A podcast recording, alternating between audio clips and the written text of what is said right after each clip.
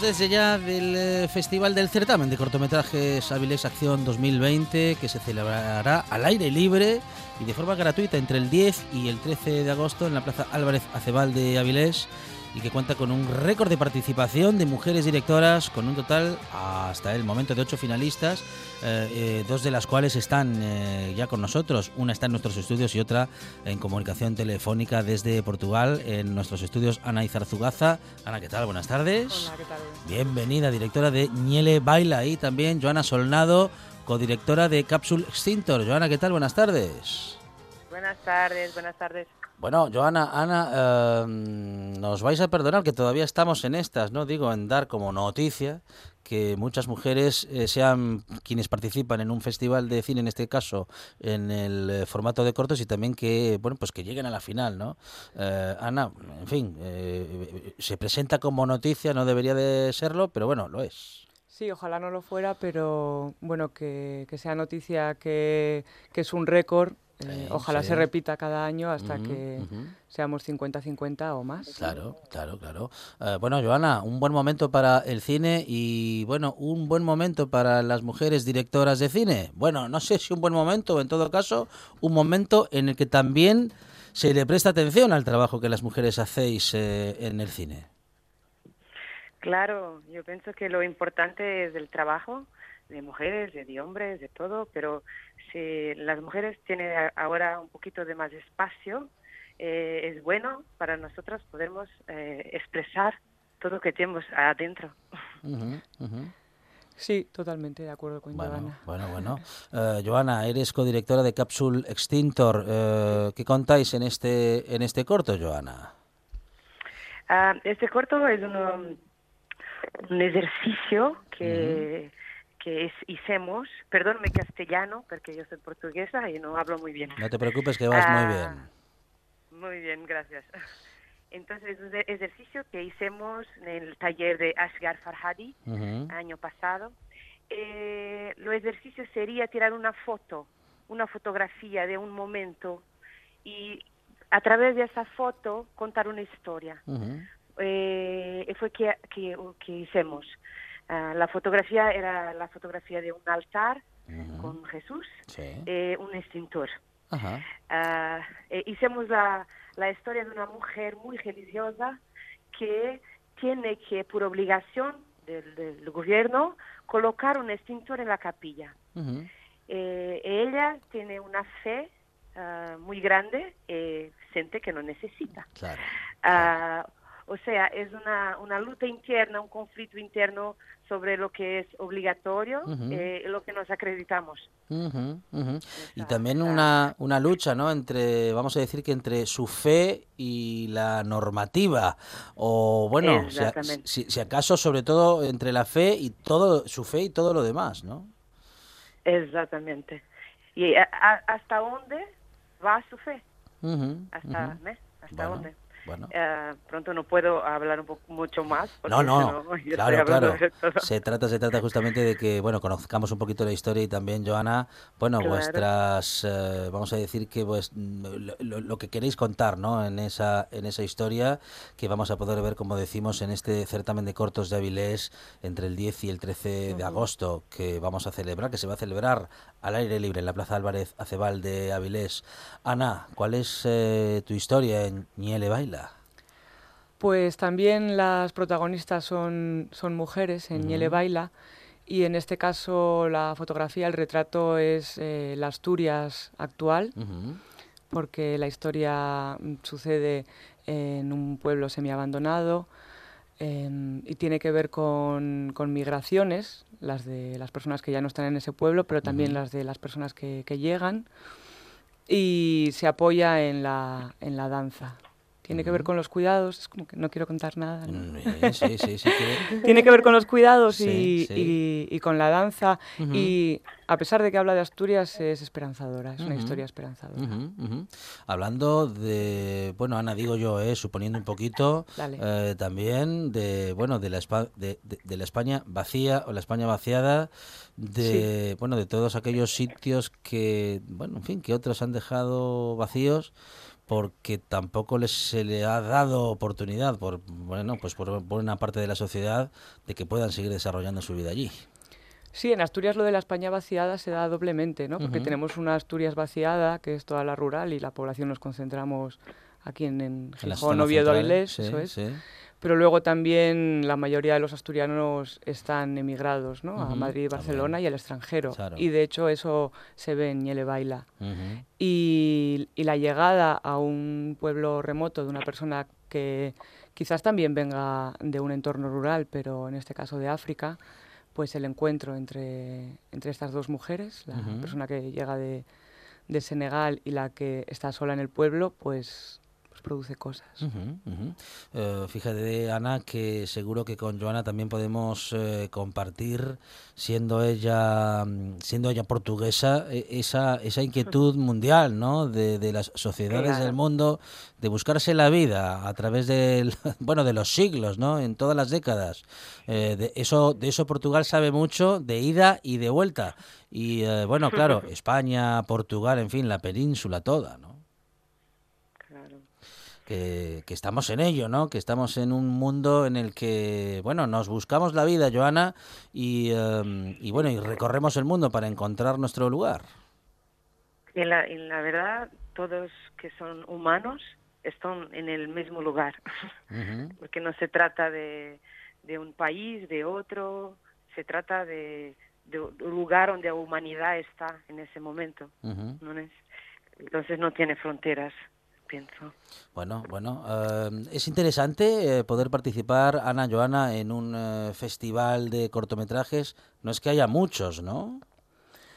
En realidad hay muchísimos. Ah, sí. sí, sí, afortunadamente. Y llegan a lugares quizás también más desconocidos, donde de repente invitar a directores a participar también es como todo más barato, ¿no?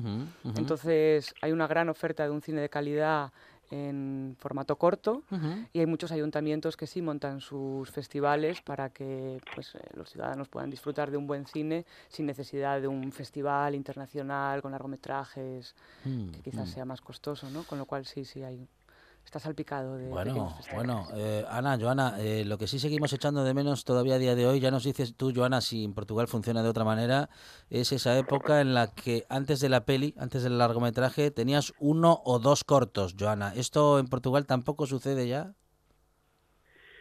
ah, no pienso que no pienso que no pero pienso que tenemos solamente uno corto sí, sí, sí. sí. Sí, sí. Ojalá vuelva, ¿eh? porque sí que era una manera de presentarse. Ojalá vuelva. Claro, claro, claro, porque era una manera, ¿no? De encontrarse con trabajos, en fin, porque hay mucha producción, hay mucha producción de cortos y, en fin, solamente los festivales para poder exponerlos, ¿no? Sí, luego al final sí, y estimula. Eh, sí, sí, sí, adelante, Joana, sí, sí. Sí, y, estimula la creación, la, creación, porque si nosotros podemos por uno, dos, que sea tres cortos en lo mismo festival, que sea, eh, ¿por qué no? Porque la creatividad no tiene, no tiene uh, tamaño.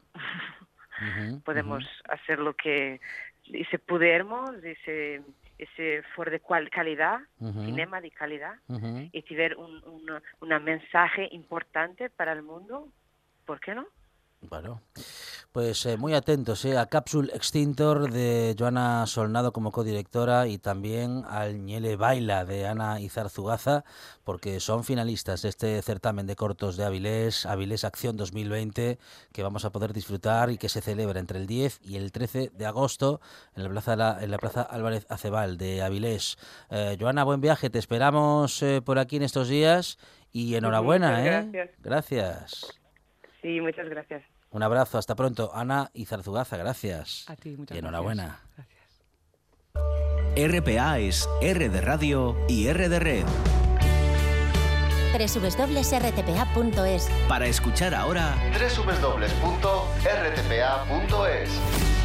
y cuando quieras. www.rtpa.es RPA. RPA. Tu radio también en internet. La buena tarde con Alejandro Fonseca.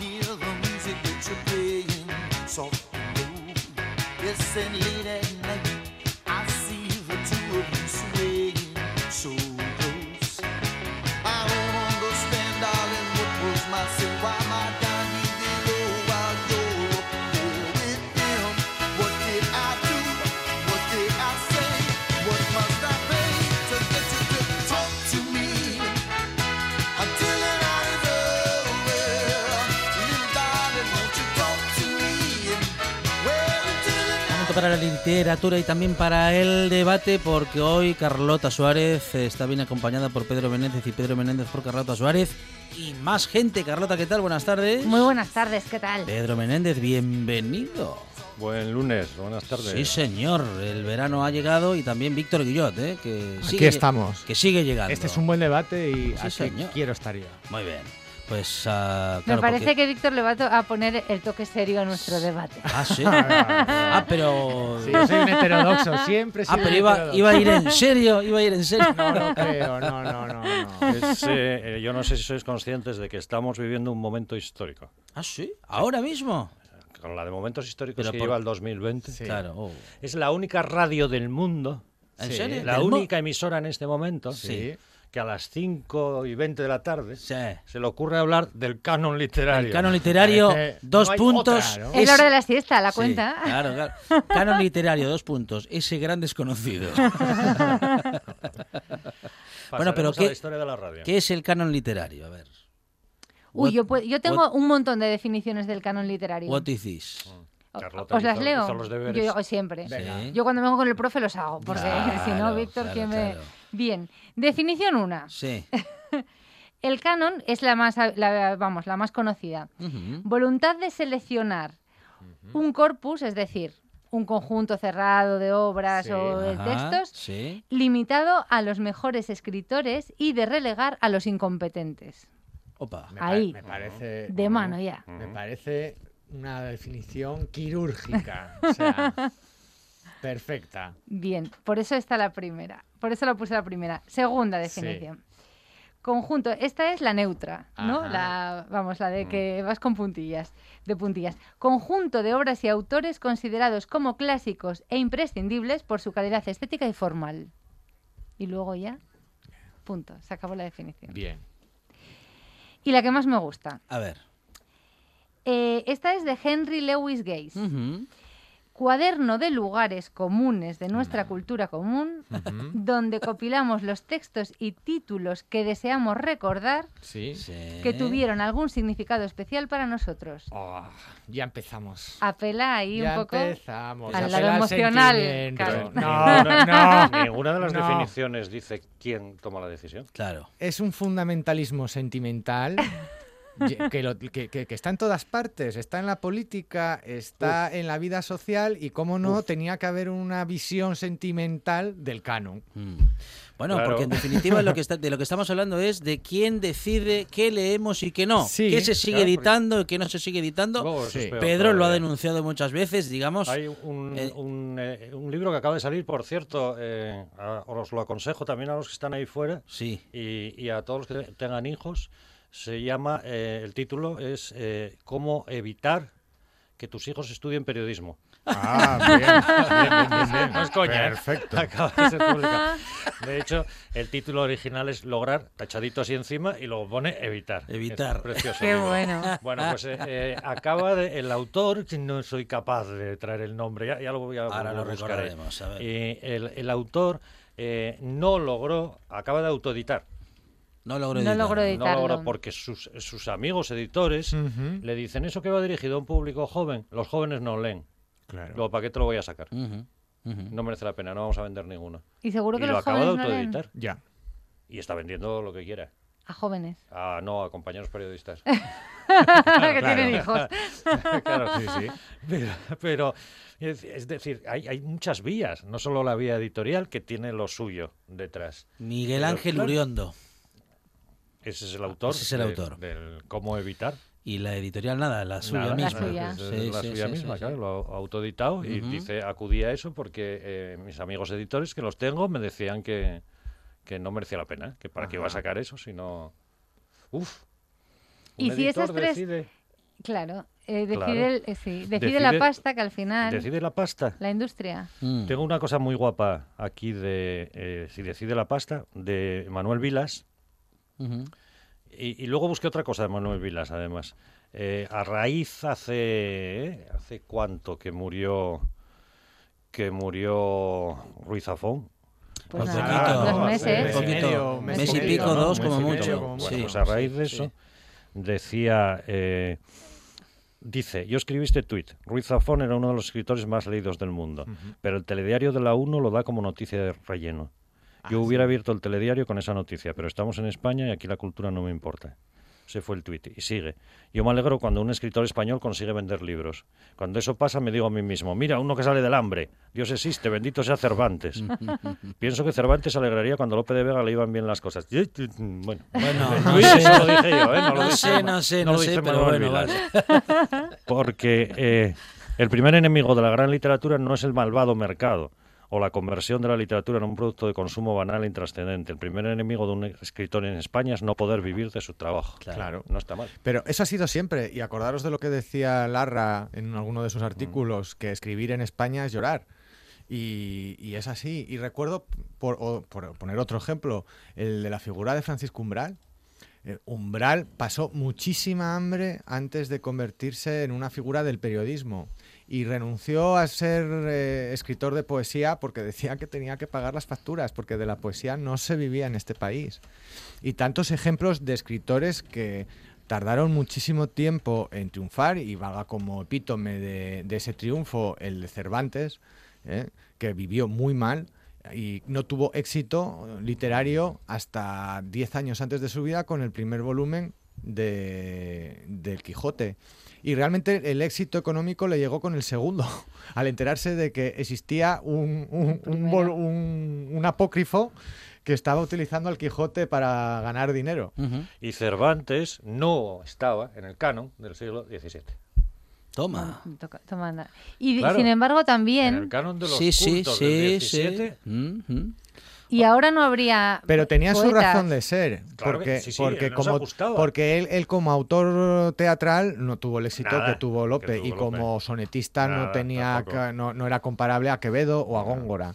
Sin embargo, es curioso que la gran reyerta literaria que ha surcado los siglos XVIII, XIX y XX en, la literatura española ha sido los barrocos eh, quevedescos frente a los cervantinos los que defendían la novela como Juan Marsé y los que defendían la novela barroca como Cela o como el propio Umbral. Esa ha sido la gran reyerta literaria secular, además. Eh, y luego otra cosa del canon también que yo creo que es, es, es lógico, es lo rápido que pasa. Hablábamos antes fuera que yo le había pasado a, Carlota. A mí me gusta mucho aplicar a, esto como a muchísimas más cosas lo del iceberg, lo del iceberg, la teoría del iceberg, que nosotros vemos de las cosas un trocito ahí arriba, pequeñito, pequeñito, pequeñito, y todo lo demás está oculto ahí abajo. Y no llegaremos nunca porque vivimos los años que vivimos, aunque nos gustara muchísimo leer. y, y, el del trocito que está ahí arriba, ¿quiénes son los que más se ven? ¿Quién decide quiénes son los que más se ven? Es complicado. El caso de Cervantes es, es, es muy evidente. Pero decía lo del canon, la velocidad a la que pasa, porque Benet, adiós. Claro. El mismo umbral, adiós. ¿Quién lee ahora umbral? De hecho, debe ser bastante difícil encontrarlo. Bueno, yo es que lo tengo casi todo de él. Claro, pero, pero porque lo buscas. Y lo desde fue que empecé a escribir columnas absolutamente nubilado con la última de Umbral en el mundo. Aquello me parecía un milagro que se producía todos los días, que un tipo fuera capaz de escribir de lunes a viernes aquellas columnas. Mm. No era, era insólito y nos influyó. Y hay una generación de periodistas a los que nos influyó de una manera total. Estoy pensando en Javois, pero estoy pensando en Antonio Lucas, que es mm, la referencia, en, Asturias a Diego Medrano y a mí, a, a, a García Nieto. Bueno, ha habido unos cuantos periodistas que han seguido esa estela muy jodida, valga la expresión, porque después hay que quitarse la gabardina umbraliana para encontrar uno su propia voz y no acabar siéndome un epítome de, umbral. y eso es dificilísimo y eso es muy difícil. Las otra, otra, otra vía que acaba de abrir Víctor ahora. Claro, de repente cuando alguien triunfa, comillas, ¿cuántos siguen esa estela? Porque ocurre en el mundo del cine, ocurre en el mundo de la música, ocurre en el mundo, Víctor que se lo sabe todo de Bowie, ¿cuántos Bowies detrás? Buah. Montones. Que ya no se llamaban Bowie. Que es lógico, además es lógico. Sí, sí, tiene que ver con eso. Adoras al ídolo e intentar de algún modo. Además es que el, arte, y sobre todo en la literatura, al principio es un acto de latrocinio. Y de imitación, claro. de imitación, como pasa como con la pintura. Es un acto de imitación. Y lo interesante es ver cómo ese creador, ese artista o ese escritor mm, se va desprendiendo de todo eso que le sirvió para formarse como escritor para acabar convirtiéndose en otra cosa. Y esto tiene que ver con la idea además del palincesto, de cómo vamos mm. copiando y borrando para sobreescribir en aquello que ha sido borrado y que estaba y que existía previamente. Mm, y, esa es la idea de la cultura en general y de la literatura o el cine en particular, un, un constante reescribirse. Y en ese juego yo creo que los cánones son importantes porque marcan marcan las pautas generales de lo que han sido las tradiciones literarias, pictóricas, cinematográficas. Yo recuerdo en la revista Nickelodeon ese afán que tenía Garci, que era el editor de la revista, junto a Miguel Marías, de hacer listas. Mm. Las 100 mm. mejores películas norteamericanas de cine negro, las 100, los 100 dramas de no sé qué, las 100 mejores películas de la historia del siglo XX. En la literatura no se escapa. El problema de la literatura es que, a diferencia del cine, ha sido más pretenciosa. Es decir, que cuando se marcaban esas 100 obras fundamentales de la literatura del siglo XX o de la historia de la literatura, se hacía con una vocación eh, casi eclesiástica, de, asentamiento del dogma. Y, eso, el cine o la música, que han sido artes mucho más populares, no, no, no lo han padecido no lo han padecido. Cuando hemos hablado antes de Harold Bloom y el canon de la literatura mm. occidental, existía y todos los medios de comunicación entonces lo, interpretaron así, como la lista definitiva mm, que no admitía discusión de uno de los hombres que más sabía de literatura en, en, las universidades y en los cenáculos literarios de todo el mundo. Pero ese es el problema, que parece que un canon también es, es exclusivo. Es que se eh, su definición por naturaleza es excluir. Eh, es que es excluir. Y a mí me parece bien que existan, porque en la medida en que existen, eh, permite que haya heterodoxos. Y el mundo de los, heterodoxos, los que no entran en el canon, es maravilloso.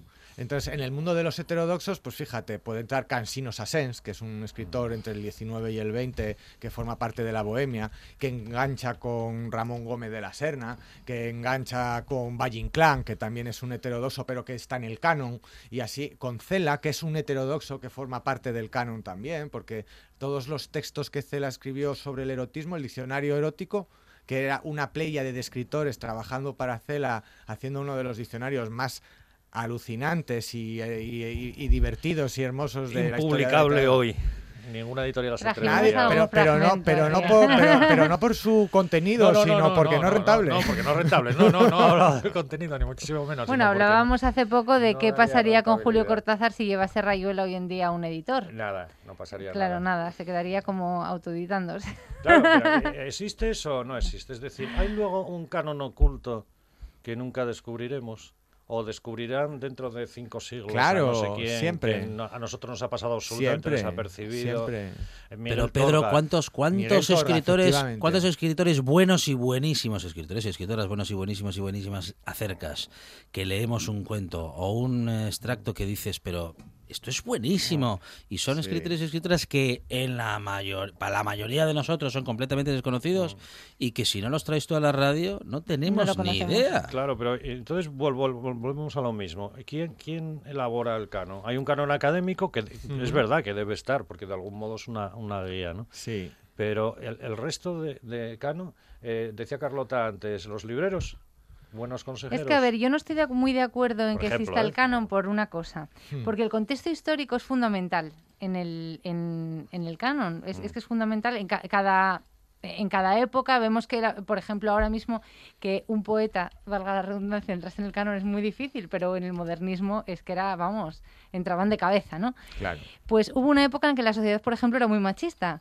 y que hubo mujeres grandes autoras y que no, claro, no entraron en el canon, pero porque aquel contexto, en el contexto histórico en el que estaban escribiendo, era imposible que entraran en el canon. Entonces, siempre y cuando haya gente, haya personas, haya lectores o lectores potenciales que se tomen el canon como una línea a seguir, o como esas mil, los mil libros que tienes que leer antes de morir, pero en plan académico, pues a mí ya me parece exclusivo. Ya me parece limitar esa punta del iceberg todavía a la puntilla. No, pero es que eh, no hay que no hay que ser tan, tan más papista que el Papa. Es decir, los cánones están ahí como indicaciones y yo creo que hay que verlos así, no como absoluto, absoluta necesidad, como una ley necesaria que se debe cumplir para vivir o morir con dignidad. Bueno, no te mueras sin haber leído los mil libros fundamentales de la historia. Además, creo que existe el, no, Eso no existe. Pero es un indicador de, la tradición literaria. Es decir, por ejemplo, si nos dicen, lo comentaba antes, eh, las obras indiscutibles que uno mm. debe de leer si quiere conocer la literatura francesa del siglo XIX pues entonces tiene que leer, eh, em, eh, decíamos, Las ilusiones perdidas de, de, Balzac, o tiene que leer La educación sentimental de, de Flaubert, Madame Bovary, por supuesto, tendrá que leer a Rimbaud y, tendrá que leer a Verlaine y tendrá que leer, eh, pues a, lo mejor incluso algún precedente de la, del teatro del 18 como Maribó, no lo sé, pero desde luego Mm, esos están ahí, o, Rojo y Negro de Stendhal. Es decir, son indiscutiblemente obras maestras. Pero, Víctor, también es distinto para un lector que para un escritor. O, es distinto, sí, sí creo que es digo, para una escritora. La cuestión es para qué, yo lo digo, ¿para qué? Quiero decir que eh, un escritor o una escritora, además, cuando lee, está aprendiendo. Sí, claro. Está aprendiendo técnicas, está aprendiendo. está analizando, claro, Está, viendo las trampas, las costuras. Probablemente la lista de lecturas. Otro canon. Un profesional debería, entre comillas, tener no tiene por qué ser parecida a, la lista de lecturas que puede tener simplemente un lector. Por eso hay tantísimas definiciones de canon que a lo mejor es que hay muchos cánones. Pero luego además como definiciones. Y, los cánones ocultos, es decir, los que quedan tapados. Eh, eh, yo lo dije una vez y bueno, así amigos y tal. yo de pequeño fui un lector feroz, o sea, todo entero, entero, entero del Coyote. Claro, maravilloso. Que nunca va a estar en ningún canon ni nada parecido, o sea, nunca va a estar en ningún sitio. Ni María Gripe tampoco. Y, sin embargo, era apasionante aquella, aquella lectura. Alguien que construye eh, probablemente el mismo relato una y otra vez, no lo sé, como no, pero hoy el, no, pero el Coyote ha tenido ya su, su, su dignidad. Hombre, claro. Dentro del reconocida. Género, pero de los subgéneros. Pero, dentro del género, no, es que ya no son subgéneros. Yo creo que ese es uno de los pasos que se ha dado, afortunadamente, donde lo, lo popular y la cultura pulp y la cultura pop mm. ya no son subgéneros. Es decir, cuando hay un director como Tarantino que bebe constantemente de referencias y reminiscencias de la cultura pulp de los años 60 y 70, de la novela negra, de las revistas, de la, del cine erótico, de la música, eh, y encima se le galardona con Oscars, claro, la literatura pulp adquiere otra dimensión. Así de, así de claro. Es decir, tú cuando lees, por ejemplo, a James Sallis o cuando lees a, yo qué sé, a Chase o a algún escritor de, de, los años 70, Donald Wesley, por mm. ejemplo, la cosa ya cambia. Ya no es como hace 30 años que se considera literatura de kiosco. No, no, esto es ya es literatura de kiosco. Claro, y pero se decía con el, peor tono, que se podría imaginar desde los desde los ámbitos desde los ámbitos literarios y académicos. Pero no, no hoy hoy son reconocibles, vamos, como como auténticos maestros del género de Es que yo tendría tres cánones. Mira, tendría el canon intelectual, pondría a Víctor Guillot al frente. Bueno, bueno, bueno, El canon académico. Ahí pondría al profe al, frente. y el mío que es el canon popular. Lo, que deben leer o lo que, no lo que deben leer o no deben leer los niños. Claro. Y es que, yo ahí sí que hice los deberes porque me acordé del profe y tengo que decirte que me llevó una alegría tremenda. Porque mira, me encontré con un artículo de Pedro Cerrillo. No sé si lo conoce el profe. Es un catedrático de didáctica de la de, la, de Lengua y Literatura de la Universidad de Castilla-La Mancha. Y asegura, bueno, asegura que no hay un único canon también. Y él reclama desde hace mucho tiempo el canon escolar y incluía, ¿os acordáis que yo aquí recomendé siempre a los papis que, un libro que me parecía genial de Isabel Allende era La ciudad de las bestias para los niños, la trilogía de Águila, Las aventuras de Águila y Jaguar? Me parecen tres libros, a mí me encantaron de adulta y me parece que están genial para, además muy bien escritos para los jóvenes. Pues él lo metería en el canon de, de lecturas, bueno, en las lecturas recomendadas que tenéis ahora, pero más actualizadas, que a los niños les interesa. No, ya no las hay. Ya, no las hay, ¿no? Bueno, pues él propondría. Propondría que La Ciudad de las Bestias, por ejemplo, o Sin Noticias de GURB, Ah, qué bueno. Es que este tío me conquistó, vamos, el catedrático me tiene a sus pies, de Eduardo Mendoza, estuviese entre las 25 propuestas para bachiller, por ejemplo. Sí, se nota que es catedrático de universidad. Sí. Ajá. Se nota muchísimo. ¿Por qué cuenta? Porque no tiene delante gente de 15 años. ¿Qué es? ¿Que no le irían a Gur? No. Pero escúchame, a ver, pues te digo otro. ¿No? Hoy, hoy, tiene que ser una, vamos, yo por Pero lo que, que hablado... es bueno. Bueno, porque no conocen a Marta Sanz, no conocerían a Marta Sanz. No, pero eh, el problema, yo, vamos, este es el clásico, la, clásico debate que es, eh, o charla que sale siempre con profesores de literatura y es, por ejemplo, cuando surge el comentario, el comentario de textos de un artículo de opinión, que siempre tienen que prepararlo para la selectividad, porque va a caer, mm. eh, se busca a los autores más planos que uno, que uno se pueda encontrar. Eh, no voy a dar nombres para no herir sensibilidad. No, pero con ver, mirar las últimas EBAUS, alguien que tenga curiosidad y mire. No, caerá, no caerá nunca, no caerá nunca, pues por ejemplo, no va a caer un autor que cite pues o no caerá un umbral porque menciona a políticos, a escritores constantemente en sus negritas, eh, los comentaba en sus negritas, porque las referencias políticas y las referencias filosóficas y sociales que tenga no las tiene, no las tiene, las tenía en su día, pero ahora mismo no las tiene. Y podemos citar a ese como podemos citar pues a Manolo Vicén o a cualquier columnista de corte literario, a un Manuel Vilas, no los van a captar, no van a captar la voz, la voz, fíjate. Eh, antes yo recuerdo que uno distinguía perfectamente, hacía ejercicios. Yo, por ejemplo, recuerdo en mi instituto con, con Benigno del Miro Coto, que nos ponía a columnas de opinión a ciegas. oído. Y, por, y a oído, a oído mm. acertábamos. Este es Manolo Vicén, porque utiliza, este es Umbral, porque se le identifica tal. Este es Cela. Este es Juan Manuel de Prada, cuando Juan Manuel de Prada era, vestía y vivía en otra cofradía. Mm. Y así constantemente. Y eso hoy es imposible.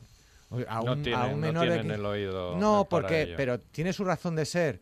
Eh, leen tweets, no leen periódicos. ¿Y qué les pone? ¿Y que no leen nada? No, lo que está diciendo Víctor, que, que entonces el, tipo de textos que se selecciona son textos de muy baja densidad, eh, como además los textos de exámenes pues son no sé cuánto el número de palabras, pero es un texto de medio folio, mm, intencionadamente, o y si no se recorta, sino lo que se hace es recortarlo, y entonces textos que tengan una, una idea clave, que no, no que no se desarrolle, para que la puedan identificar bien, y de eso se trata. Pero me refiero a animarlos a la lectura en casa, fuera de eso. Ellos en casa no leen, ellos en casa hacen otras cosas.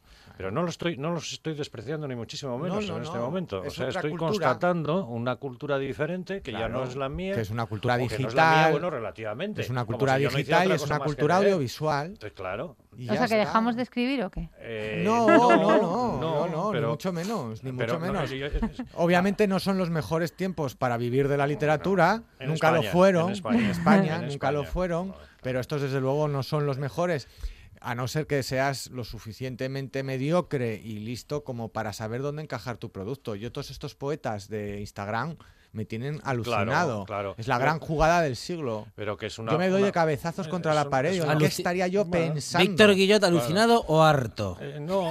Pero te tienes que abrir una cuenta tipo el. ¿Cómo es el esta que traje yo el otro día? el norcoreano. sí, pero tienes que, ser otra cosa además. O sea, tú tienes que antes haber sido un influencer de estos de ah, algo. Claro. Que luego, de repente, mm, publicas, eh, bueno, los pobres músico. de. me espanto cada vez que leo una quintilla, una quinta o un soneto de Marwan, pero por favor, el día que murió Julio Anguita le escribió una quinta a, Mar, eh, a, Julio Anguita, que no había por dónde cogerla. Yo les describo a los oyentes la cara de Víctor Julio Anguita.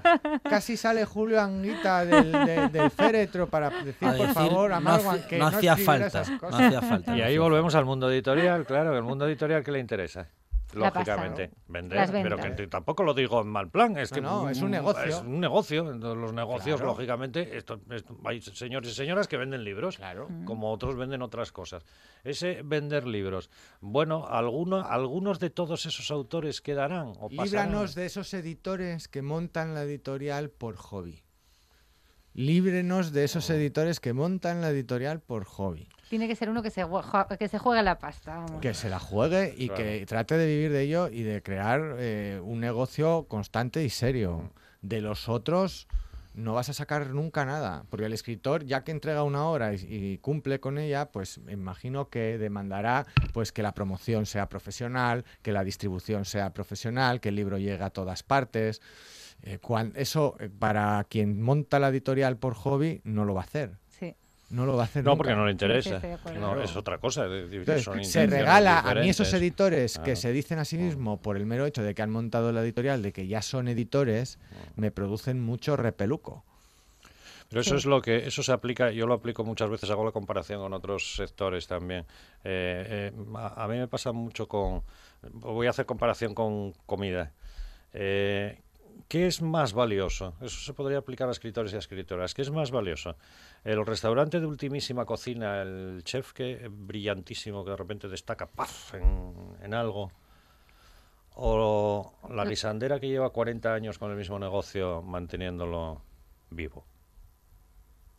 Claro, sí, sí, no, no. La eh. fabada que se hace despacito. Eso en la literatura. ¿Qué es más? a estos pobres de OT y toda esta gente que los queman en, seis meses, los tienen mm. quemados. Mm. O ese otro escritor, esa otra escritora que a lo mejor tiene un perfil más plano, se le ve menos, pero que va a mantener toda su vida, sigue escribiendo toda su vida, intenta o no vivir de lo que, de lo que escribe y, y va Manteniendo una obra, manteniendo una obra, manteniendo es una que obra. eso, claro, eso es muy difícil. Y tan, tan difícil es para un editor como para el propio escritor. Es decir, yo he visto escritores que han fracasado con sus obras porque de pronto decidieron abandonarse exclusivamente a la, a la carrera literaria y se pasaban tanto tiempo en los aeropuertos y en los hoteles buscando huecos para escribir y cumplir con los plazos de entrega que lo que salía no, no, no, no, se correspondía con lo que prometía en aquel primer libro o en aquel segundo libro. Eso, eso por descontado. Y he visto otros que, por el contrario, han preferido mm, ver una carrera literaria mucho más pausada, mucho más tranquila, más reflexiva, que no dependía de los avatares del mundo editorial, que no tenía que buscar colaboraciones para poder sobrevivir y que publicando menos tenían una mayor calidad. Lo que pasa es que hay, y, vuelvo otra vez a lo del dinero. Es que siempre es la pasta la que manda, ¿te das cuenta? claro. Eh, a, Manuel Vilas, con esto de que comenté antes que contaba lo de Ruiz Zafón hace unas semanas, busqué a ver si siempre decía lo mismo, si hace años ya decía lo mismo o no, o si era reciente. O es desde que, si era coherente con lo que decía. y, y encontré cosas de, del año 2008 en, en que sí, en que ya hablaba. Y le preguntaban por el dinero, ¿no? Eh, y decía, los escritores tienen miedo, y esto lo decía en el año 2008 ya, no saben lo que quieren. Les gustaría tener el prestigio de Joyce o de Kafka, pero sin renunciar a vender millones de ejemplares. Claro, ah, claro, bueno, claro. También es verdad que la literatura se ha envenenado mucho a sí misma creando esa imagen del escritor. Pienso, por ejemplo, en París era una fiesta de Hemingway y mm. lo comparo con el París de Henry Miller, que mm. son coetáneos. Es decir, el París de Hemingway es falso es el París donde aparece Rapaun, el loco bebiendo champán, donde aparece también Scott Fitzgerald, donde las fiestas son eternas, donde uno está viviendo todas las fiestas de mañana. En contraposición está el París de Henry Miller, cuando, eh, que es en el periodo de entreguerras, cuando él, va a París, él era de Nueva York y se va a París y empieza a escribir El Trópico de Cáncer o Días Tranquilos en Clichy, que es un, París de pensiones, de cucarachas, de sífilis, de ladillas, de malvivir, de grandes borracheras, de grandes polvos, pero también de mucho lodo, ¿eh? y que es un París absolutamente miserable. Eh, y estamos hablando de dos iconos, dos iconos absolutos de la literatura anglosajona del siglo pasado. Uno miembro de la generación perdida y otro más perdido aún que la generación y que se convirtió en el padre de la generación beat, nada más y nada menos. ¿Eh? el propio Henry Miller, que todavía hoy sigue siendo moderno, fíjate, vivió mucho peor hasta que se convirtió en un mm. gran escritor en los años 60, reconocido por la generación Beat, necesitó del reconocimiento posterior de otra generación para poder vivir de los libros. Y luego esa es otra cosa, las obras que no parece que no pasan de moda. Porque hay otras que sí que se quedan como carcas, como que las lees a posteriori y... Pasa con la música, pasa con muchas cosas. Y en cambio otras, no, sí. cine. Hay películas que sí que parecen rodadas ayer, ¿no? Pero bueno, también hay una cosa, y es que en la literatura es indudable que hay mucho postureo, ¿sí o no? Sí, en todo lo demás. Yo me leí del, pues eso, cojo la lista y me leí obligatoriamente Moby Dick, que sabéis que es como mi, que yo no me puedo leer Moby Dick, no me lo puedo tragar, me lo, he, intentado tres o cuatro veces. Hay, ediciones infantiles adaptadas. Creo que voy a tener que hacer eso. Digo, con Goyo Rodríguez ilustrada, ¿verdad? sí. Creo que voy a tener que, sí, es que en Leville a mí me tiene, estoy del pez este hasta el no, el capitán no es un pez, no es, un mamífero, ya lo sé.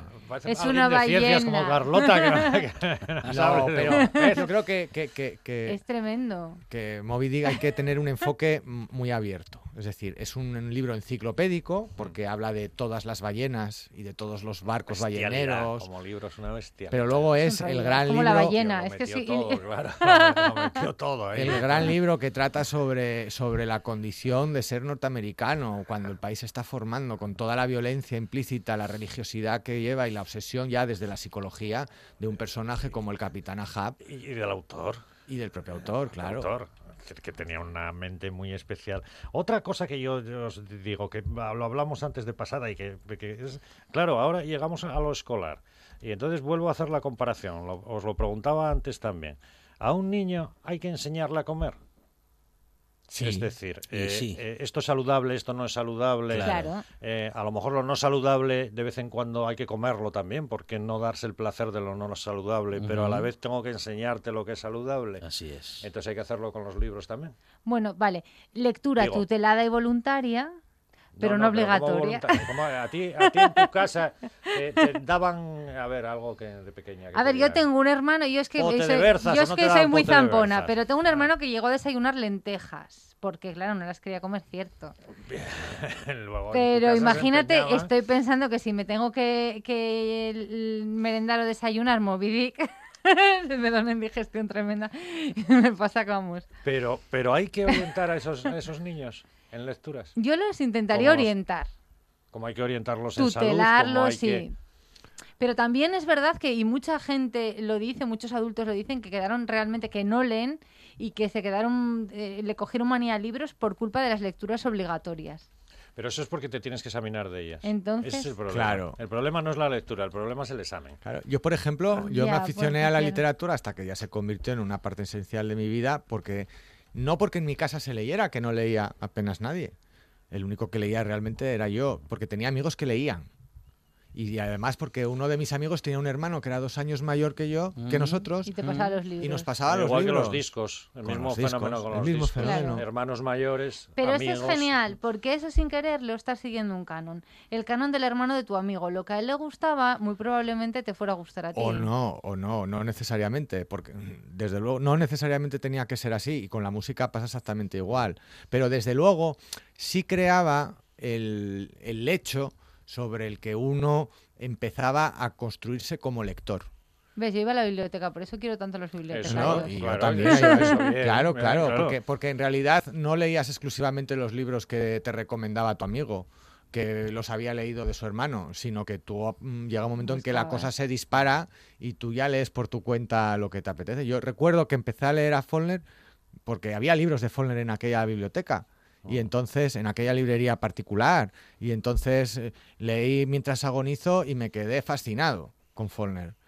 Y quería leer más Follner. Y había libros de Follner, como por ejemplo Las Palmeras Salvajes, que era ininteligible.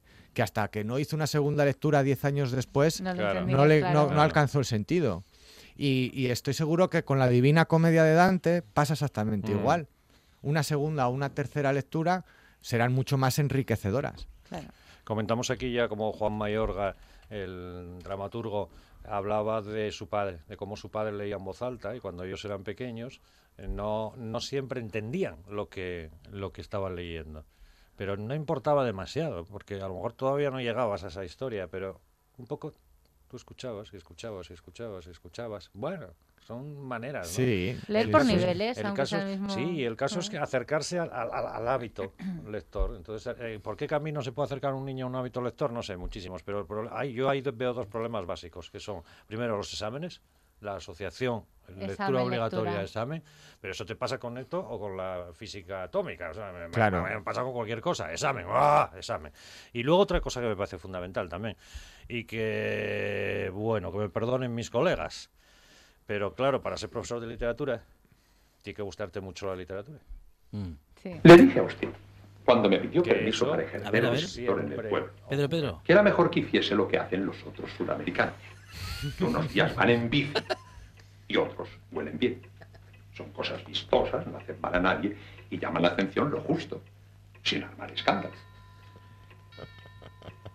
Pero parece que a usted lo que le gusta precisamente son los escándalos y las extravagancias. De entrada, se casó usted con la Paddington, que había estado casada otras tres veces cuando había muchas que no se habían casado ninguna. Y usted podía haber elegido. Después, se compró un sombrero espantoso y anduvo con él todo el invierno. Un sombrero que no nos gustaba a nadie. Lo tengo yo hablado con todo el pueblo. Pregunte, pregunte por ahí si quiere. A nadie nos gustaba aquel sombrero. Y ahora, para rematar, me dicen estos amigos que ha escrito usted, Luz de Agosto, la novela de Fulner, de William Fulner. ¿Y no podía usted haber plagiado a otro? Qué bueno. hablábamos antes también. Eh, cada generación plagia un poco a las anteriores, ¿o no? bueno, es que ser escritor es plagiar.